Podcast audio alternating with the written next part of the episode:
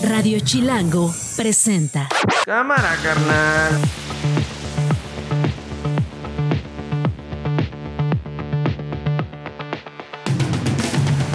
Una de la tarde en puntito, es el miércoles 13 de septiembre. Yo soy Nacho Lozano y esto no es un noticiero. Así suena el mediodía. Es que tengamos un comité por cada sección electoral, es decir, casi 70 mil comités en todas las secciones electorales. Y lo que venga hay que enfrentarlo con ánimo, con valentía, con entusiasmo, ni tampoco dejarse vencer, caminar con todo menos con miedo y vencer las adversidades. Yo lo he dicho muchas cosas, la gente lo va a decidir. La gente lo va a decidir y la verdad que pues es una, esto es como el fútbol, que gane el mejor. Yo no estoy de acuerdo, desde el principio lo he sostenido, en la creación de estas guardias civiles, autodefensas. Sabemos que los cantantes, como, el señor, el joven, jovencito, está muy jovencito, peso pluma, eh, hacen apología del delito. Entonces hay ciertos grupos que se molestan y lamentablemente quienes sufren las consecuencias son los ciudadanos al querer asistir a estos conciertos y tener un riesgo. En los próximos días vamos a determinar si el concierto sigue adelante o no que hay que ver este tema desde una perspectiva de salud y no desde la perspectiva ni militarista ni punitiva, que ya es una política fallida. No estamos solos en este vasto universo y al abrazar esta realidad podremos avanzar hacia un destino que nos llevará hasta las profundidades del cosmos que que haya sacado a Gaspas del baño con tanta ahí donde se matan, unas tortillas, cabrón. Pues entiende, entiende. Es que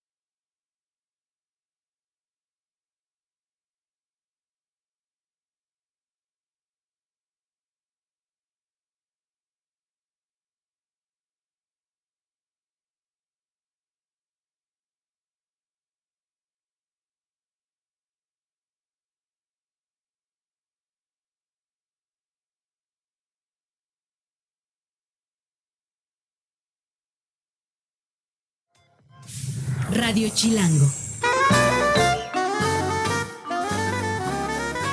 Bueno, pues hemos estado hablando eh, desde que estamos al aire, desde que estrenamos señal aquí en Radio Chilango, con quienes han levantado la mano y quienes aspiran a ser jefes de gobierno, jefe o jefa de gobierno en la Ciudad de México. Hemos hablado con varios que han levantado la mano y hoy me da mucho gusto darle la bienvenida, esto no es un noticiero, a Santiago Taboada, él es alcalde de Benito Juárez. Tú quieres ser jefe de gobierno, Santiago, bienvenido, qué gusto saludarte, ¿cómo estás? Mi querido Nacho, bien, ¿y tú? Por supuesto que sí, no, no, no es algo este, que he ocultado, lo he dicho desde hace un buen rato, porque precisamente es aquí en, en Benito Juárez donde hemos dado los resultados, donde hemos contrastado precisamente en términos de seguridad, en términos de salud, en términos de servicios públicos, lo que hoy necesita la ciudad. La ciudad necesita eh, calidad de vida. La gente en, la ciudad tiene que dejar eh, de, hacer tres horas a su lugar de trabajo porque el metro no sirva porque el metro se caiga. Tiene que regresar a, un hospital público con la tranquilidad de que va a haber medicinas o que va a haber un médico que la va a poder operar y no le va a dar fecha de un año posterior a, a, su enfermedad. Eso es lo que le tenemos que regresar a la ciudad. Y a la ciudad le urge ese cambio. Y por supuesto, yo lo he dicho eh, y estoy alzando la mano en función de los resultados que hemos tenido en Benito Juárez. Ok, muy bien. Ahora, eh, para empezar, alcalde, eh, tienes que pedir licencia. Ya Clara Brugada eh, la pidió, se está formalizando en estos días. Omar García Correcto. Harfus ya dejó la secretaría para estar en estos tiempos legales y eventualmente ser uh -huh. el candidato de Correcto. Morena. Santiago Tabuada ya tiene tomada la decisión de cuándo pide licencia de la alcaldía de Benito Juárez. Lo único que yo estoy esperando a que los partidos que integran el frente, que es donde yo quiero y participar y voy a participar, eh, emitan las reglas, precisamente, el calendario tú lo sabes, este, inició en, en el día domingo para el proceso electoral y yo estaré eh, ya en próximas semanas separándome de, de, esta responsabilidad. O sea, a finales de septiembre es, tú ya estarías fuera de la alcaldía, eh, Santiago, más o menos. ¿O cuándo calculas en las próximas semanas? Sí, en, la, en las próximas semanas nosotros ya estaremos eh, seguramente separándonos. Okay. Yo te lo quiero decir, yo ya cumplí prácticamente seis años de gobierno. Uh -huh. este, Eres de los mejor evaluados, de los alcaldes mejor evaluados en la capital. Me parece que ese es un, un, un rasgo que también yo lo he mencionado.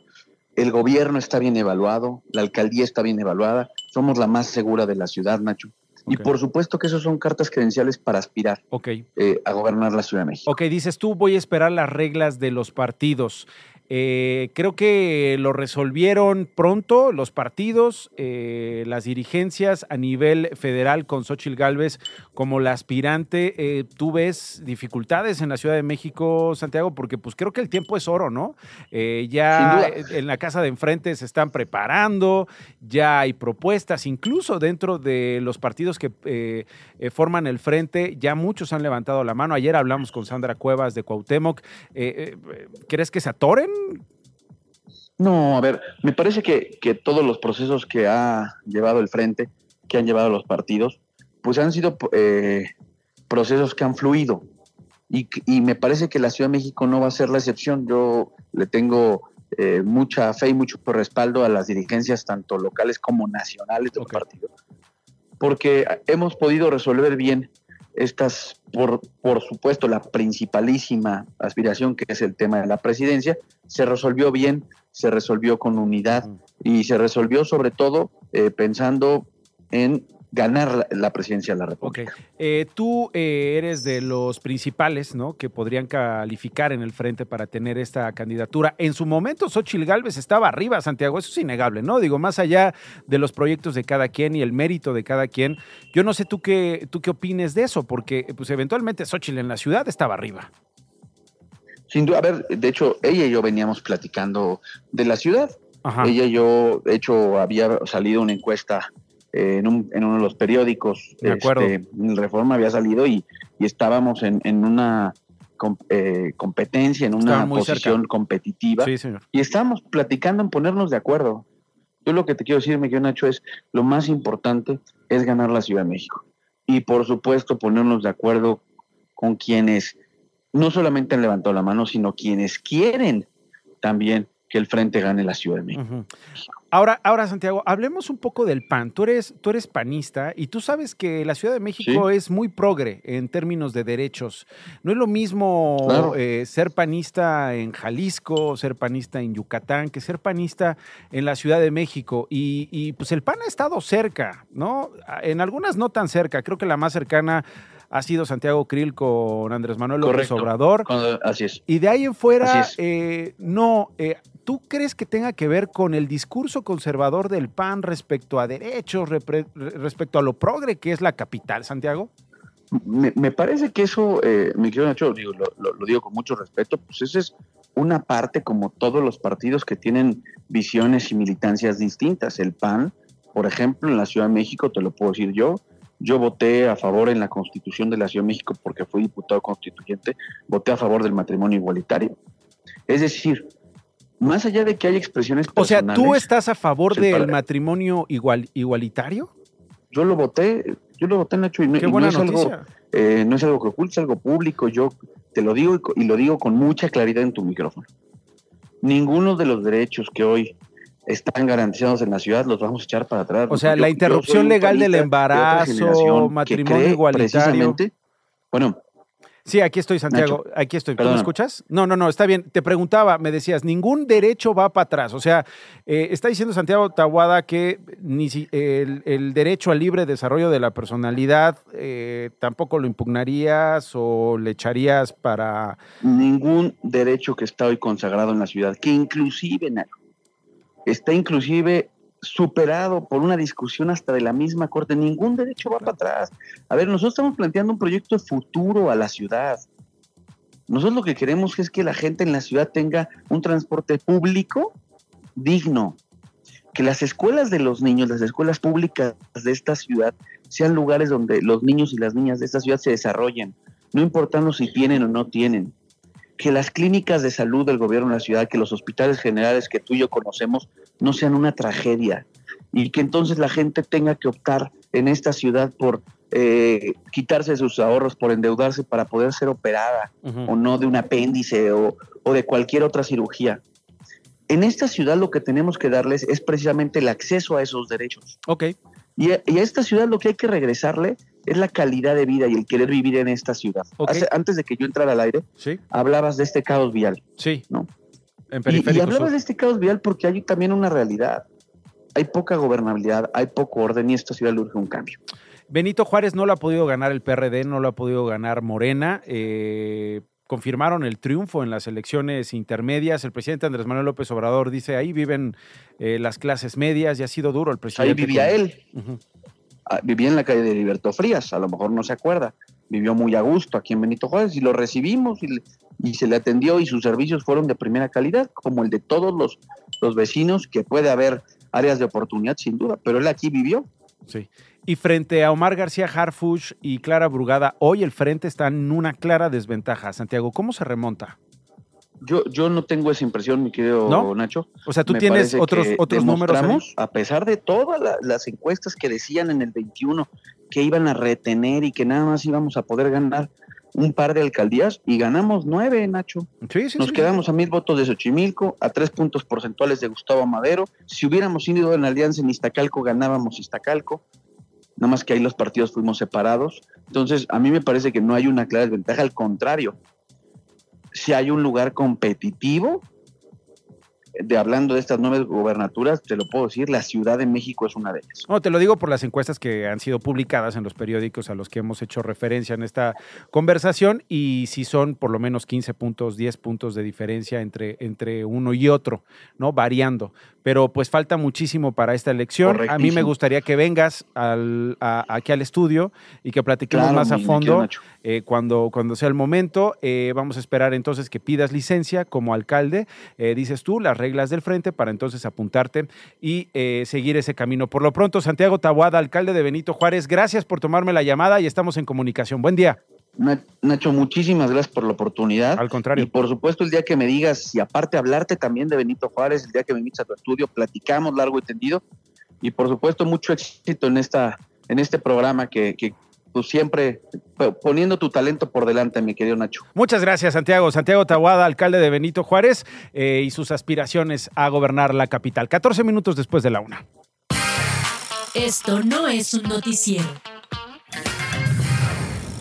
Pues ya, se cumplió lo que ayer yo eh, les recordaba, la liberación de Emma, de Emma, Coronel, esposa de Joaquín El Chapo Guzmán, después de más de dos años y medio en reclusión en los Estados Unidos. Coronel Aispuro estaba en el Centro de Manejo Residencial de Reinserción de Long Beach, en California. Anabel Hernández es eh, periodista. Anabel, tú has escrito acerca de Emma Coronel. Eh, recurrimos a ti siempre que queremos tener claridad acerca de este personaje y ya está en libertad, sí, es en una libertad que va a estar supervisada, sí, eh, no es que se pueda alejar mucho de la justicia de los Estados Unidos, pero libre al fin, Anabel. ¿Qué tal, Ignacio? Buenas tardes y buenas tardes al auditorio. Pues sí, era un asunto totalmente previsto desde que fue detenida en 2021, tú lo recordarás, eh, eh, al momento de prácticamente inmediatamente declararse culpable de cargos pues muy graves, como es complicidad en el tráfico de drogas, como es haber pagado sobornos y haber participado en la planeación de la fuga del Chapo en, aquel 2015. bueno, eran, cargos graves que te esperaban al menos unos 10 años. claro, claro. Y, y, eso, y eso me quedo pensando, Anabel. Hemos seguido, por supuesto, tu trabajo, lo que has documentado, los reportes que se dan cuando la bueno, cuando la detención, cuando el proceso con la abogada con la que estuve hablando mucho allá en Estados Unidos y ahora que queda en libertad Anabel, eh, después de estos tres cargos que son gravísimos, no es lo mismo ser mexicana con un apellido y otro, formar parte de una organización o no en Estados Unidos,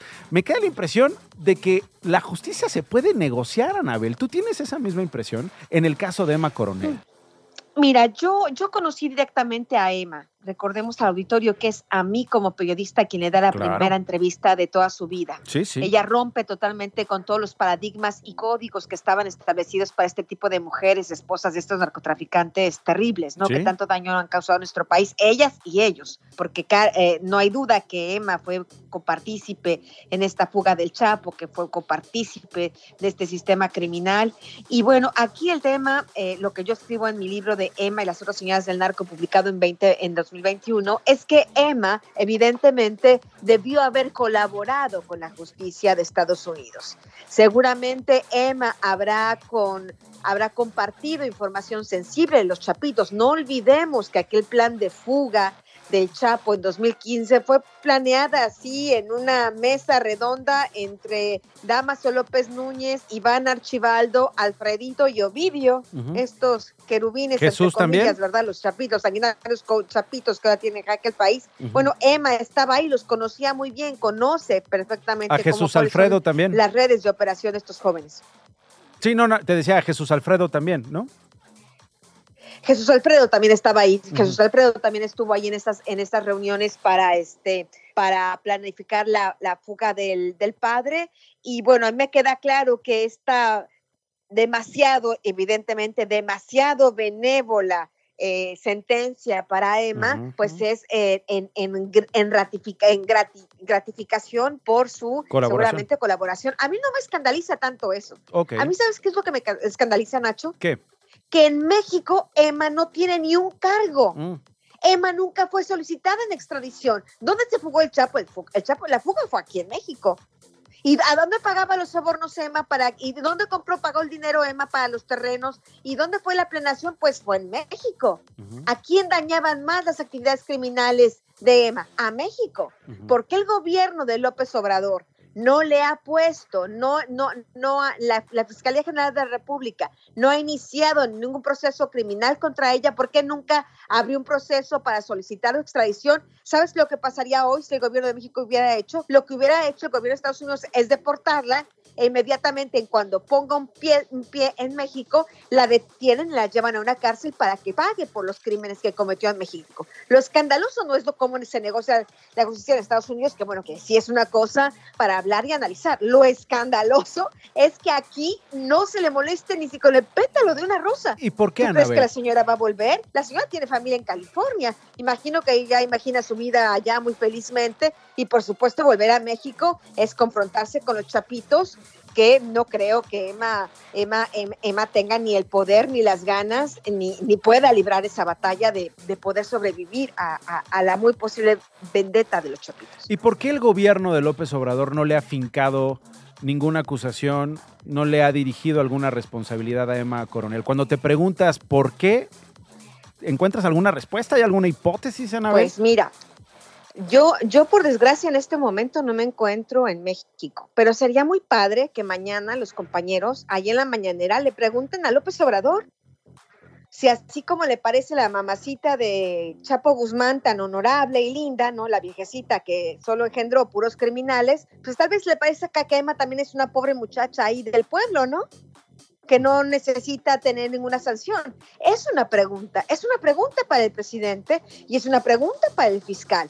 No olvidemos que todos, o, sea, el tema de Emma, de cómo participó, de cómo actuó criminalmente salió en el juicio del Chapo que comenzó a fines de 2018 y terminó a principios de 2019. Es decir, la, bola, la, pelota ya está en la cancha en el gobierno de López Obrador. No puede decir, ay, es que le correspondía a otros gobiernos. No, no, no, esto sí no, esto le correspondía a él, ya que se enteró de todo lo que se confesó en el juicio contra el Chapo, ordenar una investigación y, por supuesto, una solicitud de extradición y, en, su, en, su, caso de arresto en este momento tendría que ser deportada, no irse a California, no irse con sus eh, hijas, no estar pensando en hacer estas empresas de moda como ha anunciado su, su abogada, sino venir y encarar la justicia en México. ¿Por qué no lo ha hecho?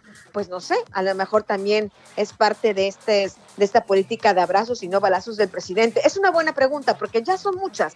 Cuando uno empieza a sumar A, B, C, D, E, pues pues, pues ahí nos deja muy clara una cierta. Se nos acaba el abecedario, Una cierta tendencia. Se nos acaba el abecedario, Anabel, cuando uno. Se, sí, sí, sí, se acaba el abecedario. Bueno, Anabel. De, la benevolencia del gobierno con, con el cártel de Sinaloa. Por desgracia, no es una benevolencia solo de este gobierno, sino de muchos anteriores. pues pero mira, Genaro García Luna. ¿Por qué cártel de Sinaloa siempre son así tan afortunados, no?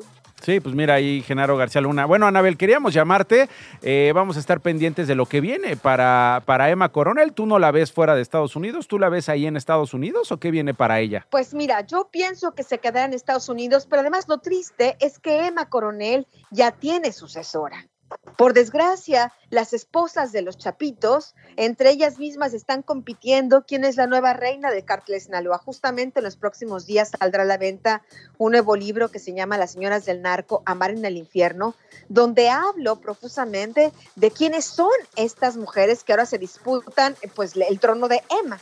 Y una ah. de ellas, pues, es Adriana Torres Mesa, la esposa de Ovidio, y cuento ahí cómo, cómo ahora esta nueva generación de mujeres del cártel de Sinaloa, de estas esposas de los chapitos o de los sicarios de los chapitos, todas son hijas de criminales, de narcotraficantes, para poder hacer mejor la amalgama cosanguínea entre los integrantes del cártel, ahora de los chapitos en particular, y esto los ayuda a ser mucho más fuertes, mucho más, mucho más unidos. ¿Cuándo lo publicas? Esta, amalgama familiar puede explicar en una parte la fortaleza de este grupo criminal. ¿Cuándo lo publicas, Anabel? Ojalá y pueda. Pues sale ya el 18 de septiembre. Ah, bueno, pues te vamos a buscar este después del 18 de, 18 de, septiembre, Y entre el 25 y el 28 de septiembre será la presentación de la Ciudad de México. Ah, Con mucho gusto eh, le pido a editorial que te mande un boletín, porque sea un libro muy interesante donde nos habla de todo ese sistema criminal que sí comenzó en el pasado, pero muchos de estos criminales están ahora solo que cambiados de camiseta con otros partidos políticos. Bueno, y si vienes a la Ciudad de México, te voy a robar media hora para que vengas al estudio y platiquemos de tu libro. Yo estaré encantada de hacerlo. Bueno, conste, Anabel Hernández, gracias como siempre. 23 minutos después de la una de la tarde. Oigan, voy a ir regresando de la pausa afuera de la Secretaría de Gobernación. Hace rato pasó algo de verdad que nos tiene muy consternados y que nos asustó mucho por lo que implicaba. Lupita Shu, que es una activista transgénero, eh, pedía que fuera recibida por autoridades de la Secretaría de Gobernación allá en Bucareli, en la Ciudad de México. No la atendían, le dijeron no te vamos a recibir, ella se puso una soga al cuello e intentó ahorcarse intentó suicidarse afuera de la Secretaría de Gobernación. Regreso con este tema y vamos a ir a la Secretaría de Gobernación para que le tenga los detalles. Por lo pronto, pausa y volvemos. Estás escuchando Esto no es un noticiero con Nacho Lozano. Regresamos. 25 después de la una de la tarde, le decía a Lupita Shu, es activista transgénero. Eh, pues eh, ella eh, ha estado ahí en, afuera de la Secretaría. sí, a ver, tengo, a ver, tengo a Kenia, Kenia Cuevas. Kenia Cuevas está con nosotros. Kenia, gracias por estar eh, aquí con nosotros. Hace un rato al mediodía, ahí en la Secretaría de Gobernación, hubo una misa de cuerpo presente por la activista transgénero Lupita Shu. Eh, qué fuerte, qué fuerte lo que vimos, Kenia. Eh, bienvenida a Radio Chilango. Hola, ¿cómo estás, Genaro? Pues aquí, mira, fíjate que Guadalupe Chu es una activista que precisamente venía huyendo del estado de Oaxaca por la violencia. Ella es una mujer desplazada y que fue violentada por militares y personal del gobierno del estado de Oaxaca. Ella llegó hace tres años a la Ciudad de México exigiendo justicia por su caso, ya que era una mujer trans indígena. Ella, eh, pues dentro de sus de sus eh, exigencias, quería pues que se castigara a estas personas. En el 2022, embargo, que, que, sucedió esto, en el 2022, ¿no? Era enero del 2022 cuando sucedió esto que narraba allá fuera de la Secretaría de Gobernación, cuando intenta colgarse afuera del Senado para exigir pues que su caso sea atendido, ¿no? Que, eh, que, que volteáramos a ver las arbitrariedades en su, en su estado. Totalmente, de hecho tuvo varios eventos, una ocasión se echó gasolina queriéndose incendiar fuera de, la, de las instalaciones de, gobernación.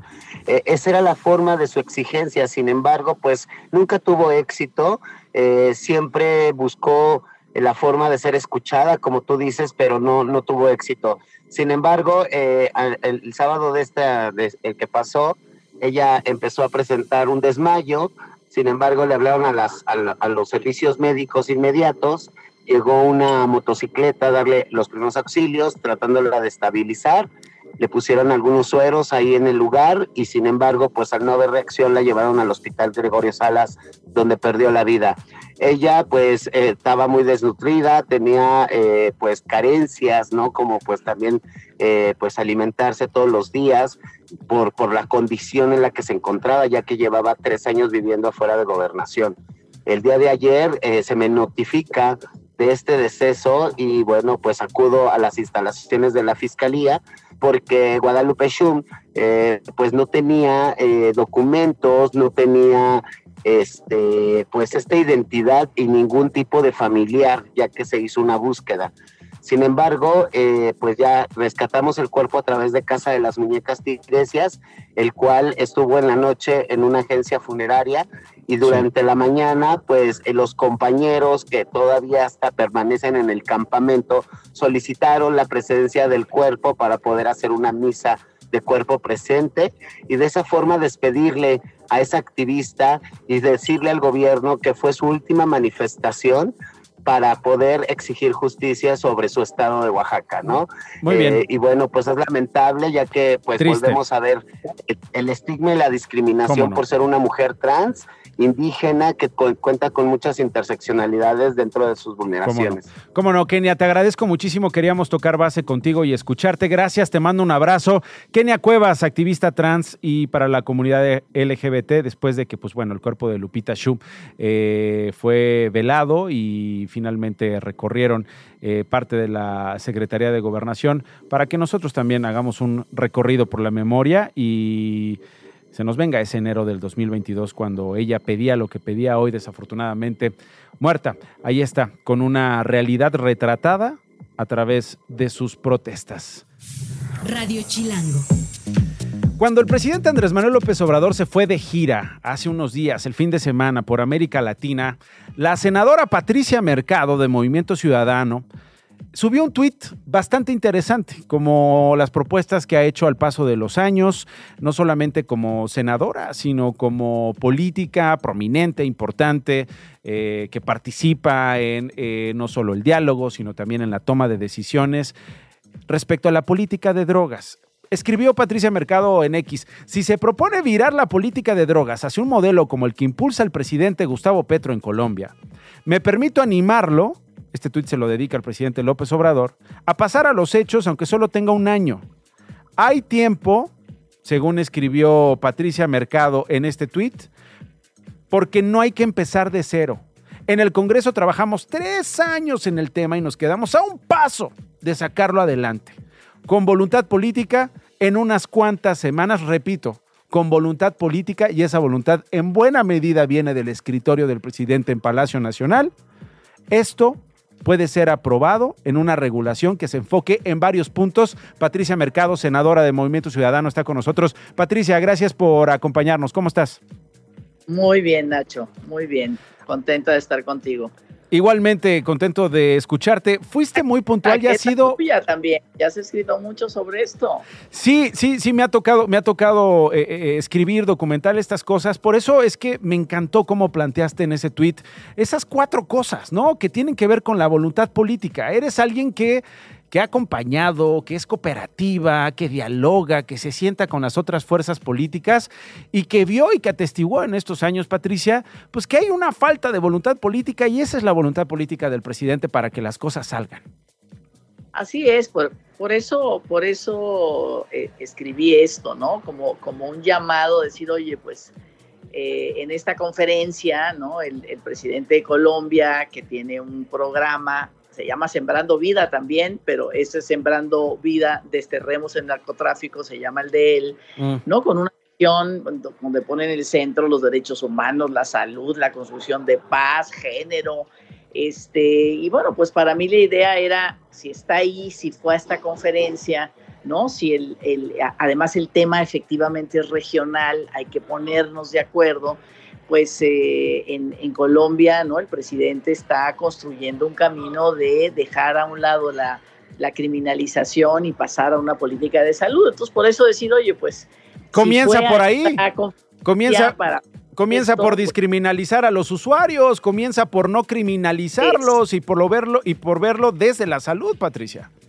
Absolutamente, esa es un poco la idea, verlo desde la perspectiva de salud. Ahora se está viendo desde una, desde una política, sigue la visión punitivista y por otra parte, bueno, pues una serie de campañas, ¿no? Que, que, supuestamente con ellas lo que se pretende es de que no se consuma, ¿no? Cuando realmente lo que le toca al Estado y además la Corte ya dijo, ya tenemos resoluciones, que esto tiene que ver con el libre desarrollo de la personalidad y no se puede eh, tener una política punitiva en ese sentido. O sea, tenemos todo, ¿no? Tenemos todo, pero sí se necesita la voluntad del presidente, porque aquí finalmente hemos logrado acuerdos, cambios desde la primera propuesta que hizo Olga Sánchez Cordero hace ya cinco años, cuando recién llegamos aquí, y eh, que ha sido cambiada en muchos sentidos, pero bueno, poniendo por delante la posibilidad del, del acuerdo.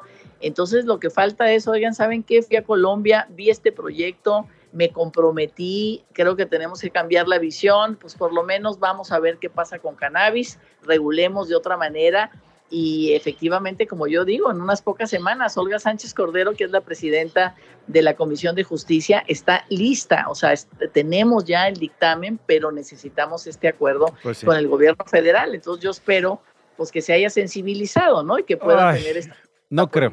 Híjole, híjole, Patricia, no creo. Yo recuerdo mucho esa primera resolución de la Suprema Corte que, entre otras cosas, dice, obliga al Poder ejecutivo y al legislativo a conversar, porque hay leyes que no son compatibles con el libre desarrollo de la personalidad, hay artículos que no son compatibles con el derecho al libre desarrollo de la personalidad, y dos, tenemos un prohibicionismo que está probado que no ha funcionado. Tenemos una criminalización de los usuarios, de los productores, de los distribuidores que claramente no ha funcionado porque ve cómo está el país y ve cómo las organizaciones criminales en buena medida quitan y ponen a su antojo y hacen lo que, lo que quieran. Han, eh, digamos, cultivado al paso de los años un poder impresionante. Pero honestamente, Patricia, yo no veo que el presidente en el último año diga, vamos por esto cuando está muy concentrado en la sucesión. Pues sí, pero podría dejar un legado, o sea, tampoco el país se para y sigue habiendo muchos problemas. El que apuesta primero a los pobres, híjole, quienes ponen los muertos, quienes ponen los encarcelados, los perseguidos, es la gente más pobre de este país, de comunidades campesinas, rurales, este, pequeñas, digamos, pequeños centros urbanos que son los que efectivamente son más vulnerables frente a eso. Aquí la, iniciativa pues tiene, ¿no? Acciones afirmativas para lograr que esos campesinos, esas comunidades eh, tengan eh, apoyo técnico, tengan financiamiento, ¿no? Para que puedan para que puedan eh, tener cultivos de, de, cannabis, digamos, este, por el, ¿no? por el terreno de la legalidad, bueno, ¿qué te puedo decir? O sea, e, es una apuesta también por, por la gente que él ha apostado. Y bueno, pues hay que seguirle hablando, ¿no? Hay que seguirle hablando. Eh, se, hizo un contexto, fue a Colombia, allí hay una política distinta a la que él está eh, impulsando en, aquí en el, en el país, ¿no? Y entonces, bueno, pues igual, igual te digo, algo se mueve, algún compromiso con esta conferencia y bueno, pues hay que seguirle haciendo la lucha. Aquí en el Congreso, aquí en el Senado, lo seguiremos haciendo. No podemos dejar caer el tema porque efectivamente es una política fallida. No hay manera de decir, mira, aquí hay un dato que me dice que sí, que vamos por bien camino, aquí logramos tal cosa. No, hay un solo dato y estamos militarizando el país, ¿no? Por precisamente no cambiar esta política que que presiona tanto a las fuerzas de seguridad pública y entonces, bueno, pues ahí están los militares para este, fortalecer esto porque más, ¿no? Más cárcel, más punitivismo, cuando esto ya sabemos que no hay manera de decir que vamos por buen camino. Bueno, vamos a estar pendientes, por supuesto, de esto, esta lucha a la que tú te has sumado desde hace años. Y sé que tienes una reunión, te agradezco muchísimo que hayas salido de esta reunión, que me hayas tomado la comunicación. Ya con más calmita lo iremos revisando. Por lo pronto quería llamarte para tener tu impresión. Patricia Mercado, senadora por Movimiento Ciudadano. Gracias, Patricia, un abrazo. Igual, Dios. 37 después de la una. En Facebook encuentras a Nacho como Nacho Lozano Page en X y en Instagram, arroba Nacho Lozano. En arroba no es un noticiero, de todas las redes puedes comentar, mentárnosla o invitar las caguamas. El álbum, con Joana Pirot.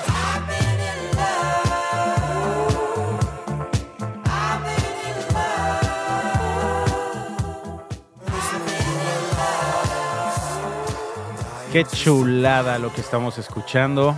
Lo trae bajo el brazo Joana Pirot, que ya está aquí. Sabía que te iba a gustar. ¿eh? me conoces muy bien, Joana Pirot. Te conozco muy bien tus gustos musicales, Nacho. Te conozco de tus gustos musicales. Te conozco muy bien de tus gustos musicales. ¿Qué es esto? Es lo más reciente de Jungle. Eh, me llamó mucho la atención porque hay varios factores aquí que son muy interesantes sobre este nuevo álbum de Jungle, que es como el, ver, el disco del verano, ya sabes. Esto no es este, una coincidencia. Esto no es una esto coincidencia. no es una coincidencia. Obviamente lo sacaron como un álbum para el verano. Eh, um, y está muy, muy bueno. Ellos dicen que es un. Y, que les va a jalar o no, porque e, es después. es decir, después del primero Ahí ah, les costó un poquillo de trabajo, sin embargo ahí tienen las colaboraciones, ahí han sacado este, varias cosas. ¿Cómo te pinta este? Este está muy bueno, ya me lo eché varias veces de principio a fin. Em, digo, siempre han tenido este tinte muy soul, muy RB, toques electrónicos, muy bailable, ¿no? Muy soul train de los 70, siento. Em, las colaboraciones están bien padres. La, de, la que estás escuchando en este momento es con Channel 3. Y lo que hicieron a diferencia de otros álbumes es que este, antes de que saliera, si tú hacías como el pre-save o lo comprabas desde antes, te llegaba con una, un pase para poderlo ver en video, porque hicieron un feature film con todo y el disco. Entonces hay unas con mucha coreografía. La coreografía dura las 14 canciones del álbum, con ya te imaginas la gente bailando ahí que te hacen sentirte a ti como un tronco. Eh, la verdad es que sí. La verdad es que sí, bailan o sea, demasiado bien. Eh, demasiado bien. Entonces es un mismo set como donde estamos aquí un poco, pero todo lo van cambiando, es como un cuadrado y van cambiando los sets. Y entonces la, la, como que la cámara sí tiene cortes, aunque parece que es una sola toma van eh, siguiendo las coreografías de todas estas personas maravillosas que bailan muy chingón. Y este y todo va al ritmo de la música y demás y toda la coreografía dura todo el álbum, lo que es lo increíble. Me, me, me trajo sensación de West Side Story, por un lado, ¿no? Como estas coreografías súper grandes y demás, los sets cambiándose todo el tiempo. Me recuerdo un poquito más a, también a Soul Train, que era este programa de televisión en los 70s en donde invitaban a todo mundo a bailar y obviamente te superproducías, ibas a bailar ahí, ibas a sacar tus mejores este, pasos de baile.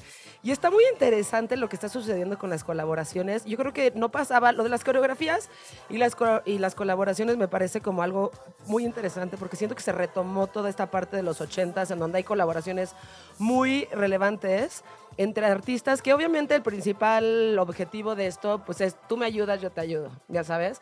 Pero haciendo esto de cierta forma también hizo que la industria creciera más y que la industria estuviera mucho más unida. Entonces ya no es como yo contra ti, es como colaboramos tú y yo para hacer música increíble, para poderla compartir con el resto de la gente. Y además lo que se plantearon desde el principio Tommy y Josh, ¿no? Que tiene que ver con crear una voz que no es de alguien, es una voz que es conformada por Tommy Josh, pero también por los coristas, pero también por los que colaboran. Y, se genera una identidad muy particular de Jungle. Tú escuchas el primer álbum, ¿no? Con esa novedad, que dices, ¿quién está cantando?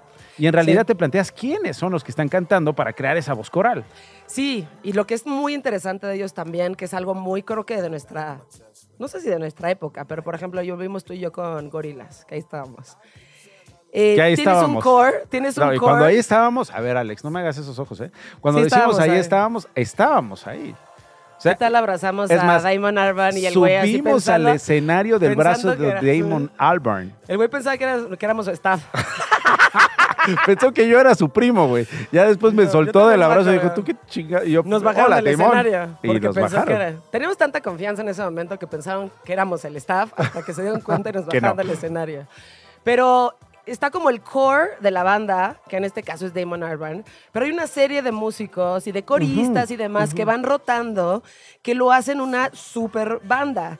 Jungle encaja en eso perfecto porque eh, siento que es este esta sensación de Casey and the Sunshine Band, ya sabes, o de Cool and the Gang de los 70s, en donde hay un core, pero también hay muchísimos músicos que lo están como decorando y haciéndolo mucho más grande.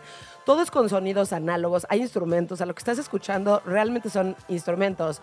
Son este, muchos teclados Roland que los aman, bajos, eh, batería, eh, eh, percusiones obviamente están muy presentes ahí.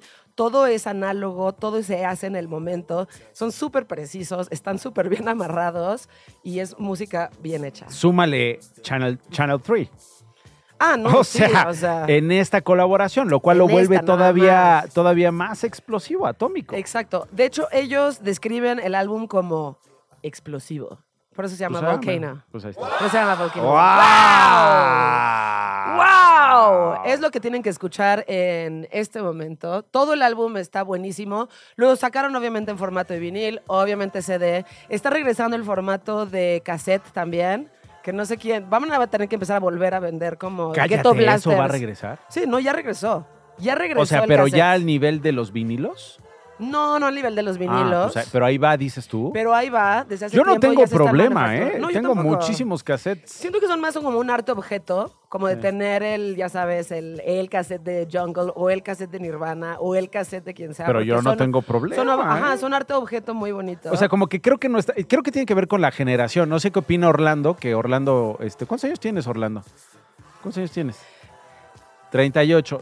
O sea, ¿te emociona más un CD o un cassette? No, a ti sí te tocaron los cassettes. Y, te gustan. Yo, o sea, es decir, me emociona más un cassette. sí, está padre. Me remite a más cosas un cassette, me recuerda a más cosas el cassette. Tengo más música grabada, programas, lo que sea, en un que cassette. de Doors, que me lo compró mi papá, dije que por favor cómprame esto. Tenía como 7, 8 años. Y dije, ¿qué es esto? Que un CD. Que un CD, ya luego, o sea, ya luego pasamos a CD, que tengo millones también ahí todavía no. Mis papás me dicen, ya llévatelos. ya llévatelos. Este, y obviamente tengo muchísimos viniles. Este va a salir en todos los formatos y pueden ver el video maravilloso. Repítenos la ficha. Eh, Volcano del 2023 es lo más reciente de esta banda llamada Jungle. Es el álbum de verano y está en un 9.8 en nuestra escala de suavidad.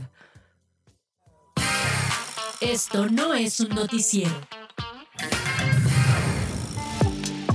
A esta hora me da muchísimo gusto saludar a un astronauta con quien he platicado un par de veces antes y que hoy está aquí con nosotros para presumirnos una emocionante colaboración entre la NASA y Amazon Studios. José Hernández, astronauta, ¿cómo estás, Pepe? Qué gusto saludarte.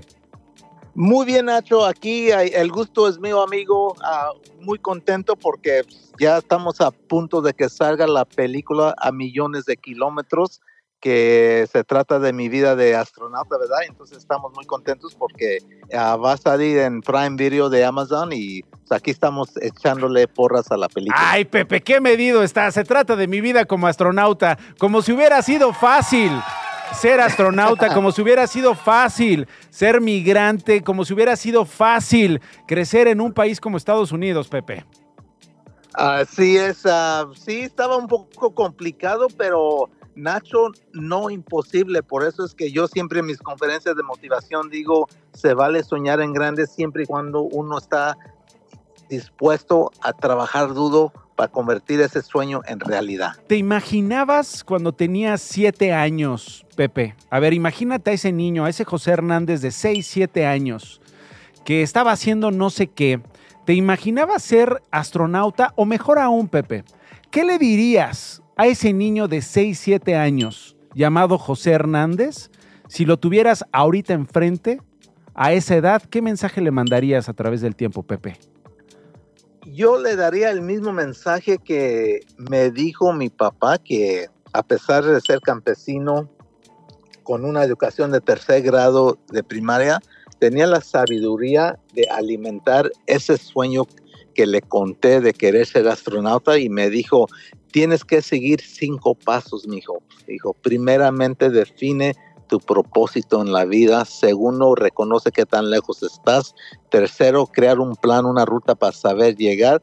Cuarto, a prepárate de acuerdo al reto que escogiste. Y quinto, échale ganas. Y yo le agregaría el sexto, Nacho, que es la perseverancia. Hay que no darse por vencido y seguir y seguir echándole ganas, exacto. A chingarle, Pepe. Sí, como, oye, pues parece que tu papá este, era maestro de astronautas, porque eso me suena a un plan hacia el espacio. ¿Verdad que sí? Es un hombre muy sabio. Aún lo tenemos con nosotros vivo y en buen estado de salud. y ah, es más, me ayuda en mi viñedo porque pues, ya regresé al campo, Nacho un círculo completo que he hecho en la vida porque pueden sacar al niño del campo, pero el campo del niño no. Es y pues, ahí estamos con nuestras uvas. ¿Cuándo se estrena Millones de Kilómetros en esta colaboración de la NASA y Amazon Studios? El viernes, Nacho, el viernes va a caer, imagínate, va a caer en la plataforma de Prime Video en 240 países a múltiple idiomas, entonces vamos a llegarle a cientos de millones de personas que van a saber la historia y más importante, se van a inspirar porque ah, es una historia muy inspiradora y se van a capacitar porque allí está la receta que le acabo de decir uh, de mi papá en la película, entonces es lo que me gusta más que la gente se va a llevar algo que puedan utilizar en su vida. Dime si le diste algún consejo a Michael Peña, que interpreta el papel protagónico, eh, si le diste algún consejo, eh, Pepe. Bueno, sí, yo, yo, él ya había jugado el papel de astronauta, ¿verdad? En el, Marciano, The Martian, con Matt Damon. Y uh, es un buen actor y, uh, y me habló varias veces cuando estaba preparando para el papel, estábamos a media pandemia pero vía Zoom ah, él pudo ver cómo era mi personalidad, mi sentido de humor y todo. Y uh, es más, cuando estaba ahí en el set, le dije, le dije, oye, a Michael, ¿sabes qué? Y dijo, ¿qué, qué cosa dices? Dice, eres un actor de primera. Muy, muy, eres muy bueno. Te sale mejor el Pepe a ti que a mí, le dijiste. Sí, sí, dije, no, le dije, pero te falta algo. Ah, caray. dijo, ¿qué? Y dije, ¿qué? Dice, no, pues es que yo estoy más guapo que tú.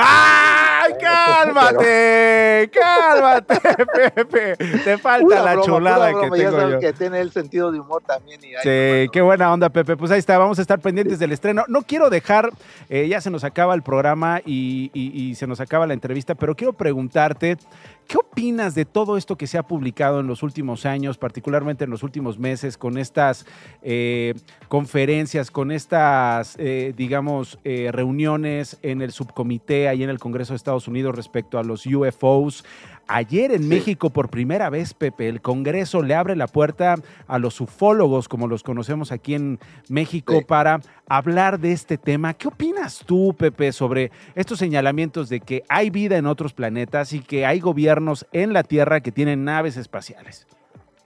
Mira, yo, yo pienso que todo es muy factible, Nacho. Ah, yo, yo pienso que sí es factible todo esto, pero también al mismo tiempo uh, yo pienso que los gobiernos tratan de proteger a la gente para que no entren en pánico. Al mismo tiempo, yo creo que no estamos en peligro como un mundo de que vengan y nos conquisten. Yo creo que, que sí hay, uh, sí hay mundos ah, de los afuera que tal vez están más avanzados que nosotros que vienen a visitarnos y nos ven tan primitivos que nos dejan en paz. Y yo creo que por eso hemos pues visto cosas extrañas, pues pero también hay el otro lado de la gente que, bueno, pues que los Jaime Maussan del mundo, ¿no? Que, que, que, exageran eso uh, para no sé por qué lo hacen, pero lo exageran. Mm. Y entonces también esto no se vale. ¿Tú has visto algo así, Pepe? A mí no me ha tocado ver nada con respecto a eso, a Nacho. Yo fui al espacio, le di vuelta al mundo una vez cada 90 minutos a 217 vueltas. Créame que tenemos allí una cámara de video, una cámara de fotos y, ah, y yo dije, si veo algo, pues obviamente lo voy a documentar y lo vamos a contar, pero yo no vi en absolutamente nada uh, fuera de normal cuando uno estaba en órbita alrededor del mundo. ¿Y te gustaría ver algo así, Pepe? ¿Crees que pues es sí, Porque soy científico y a mí me gusta la conocencia, ¿verdad? poder conocer y, uh, y investigar y, uh, y, entonces uh, si, si existen, obviamente a mí me gustaría ser parte de esa investigación de quién son, de dónde vienen, qué tipo de tecnología tienen, pero te repito, tal vez alguna nave sí, sí cayó, y tal vez la recuperó el gobierno y la tiene, pero aparte de eso, yo creo que no, no hay marcianitos ah, entre nosotros, eso sí no lo creo, de que están entre nosotros posiciones muy claves de, las, de, de los gobiernos, todo eso, como todo lo que tratan de pues insinuar, ¿no? José Hernández es astronauta, te mando un abrazo, Pepe, felicidades por la película y estamos en comunicación. Buen día. muchas gracias, Nacho. Nos vemos, adiós. Hasta luego, 54 después de la una. Radio Chilango. Nos vamos con este reporte hasta mañana en punto de la una. Nos vemos. Esto no fue un noticiero con Nacho Lozano.